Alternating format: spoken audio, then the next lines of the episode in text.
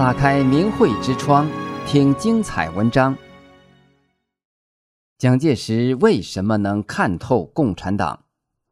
早在一九七二年，时任中华民国总统蒋介石先生即断言，欧洲共产国家在一九九零年解体，而中共要晚一步。一九九零年东欧剧变，蒋先生的预言竟然分毫不差。而当前中共千疮百孔、行将就木的命运，更印证了蒋先生的真知灼见。一百三十五年前的十月三十一日，蒋介石先生诞生在浙江奉化。布衣出身的蒋介石饱读诗书，天资聪颖，博古通今，学贯东西。他十九岁入保定军校，二十岁东渡日本学习军事。辛亥革命打响后，他立即回国参战，光复杭州。正值民国建立之初，又恰逢袁世凯篡权称帝，于是蒋先生投身到讨伐袁世凯的二次革命。他以开阔的视野、做大事而不邀功的特质，赢得孙中山的尊重与钦佩，成为继承孙中山复兴中华大业的不二人选。为消灭军阀、统一国家，孙中山委派蒋介石创办黄埔军校。孙中山逝世后，蒋介石复命出山。两年后的一九二八年，北伐告成，中原统一。蒋介石领导人民捍卫中华，改变了中国、亚洲和世界的格局，被誉为千古英雄人物之一。蒋介石还是世界历史上最深刻、最全面认清共产党本质的第一人。一九二三年八月十六日到十一月二十九日，在三个多月时间，蒋介石受国父孙中山委派去苏联各地访问，对于苏共的主张、组织形式等已有初步了解。多年后，蒋介石在《苏俄在中国》一书中写道。访苏使自己更认识了苏维埃政治制度乃是专制和恐怖的组织。一九二六年，中国四分五裂之时，蒋介石领导的北伐初见成效，而共产党挑拨国民政府里的亲共分子在武汉另立政权，干扰北伐。蒋介石在告全体将士书中写道：“我们国民革命军在江西拼命血战的时候。”就是共产党在湖南、湖北布置叛乱的时候，当我们前敌将士在浙江、江苏战事最激烈的时候，武汉方面故意留难，把想象分文不发，一粒子弹也不给我们，两面三刀，阴奉阳违，对共产党来说是家常便饭。到一九二七年四一二清党。是蒋介石对渗透到国民党和政府内部的共产党员的一次大清理。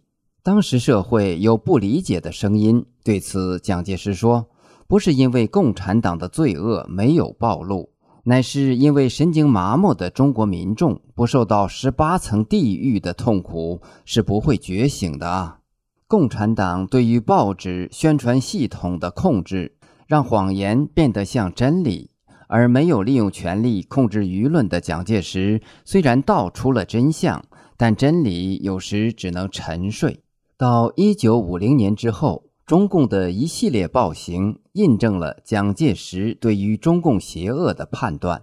蒋介石痛斥说：“中共以残忍无比的手段推行其所谓农业集体化、工商业公私合营与思想改造、文字改革等等暴政。”一九六七年，大陆遭受文革之乱，反传统登峰造极。蒋先生痛心疾首，指责中共是全人类、全民族的大敌。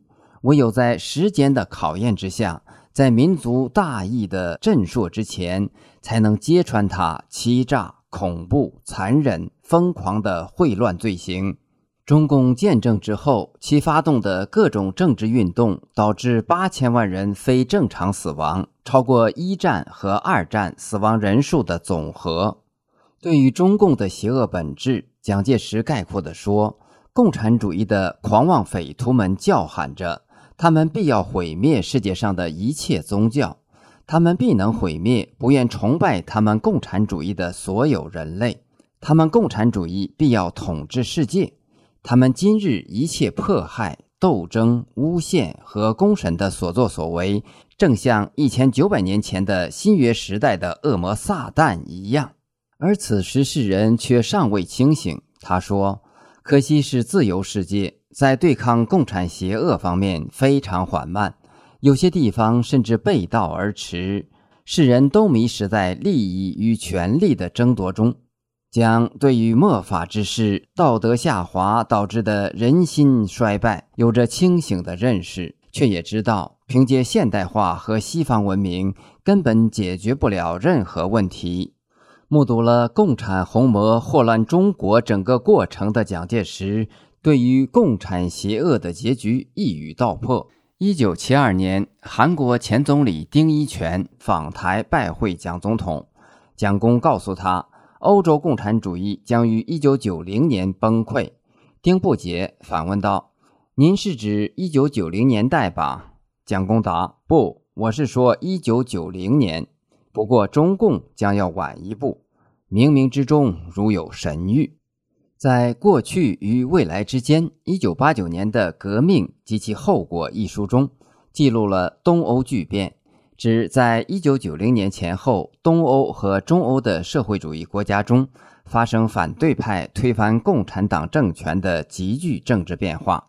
一九九零年六月，东德政府正式决定拆除柏林墙，东西德合并，是欧洲共产主义倒台的标志性事件。随后，苏联也土崩瓦解。纵观世界范围之内，蒋介石对于欧洲共产主义的终结时间预测之准，精确到一九九零年，没有第二个人。直至二零零四年九评共产党问世之前，对于共产主义的阐述，蒋介石都是独树一帜。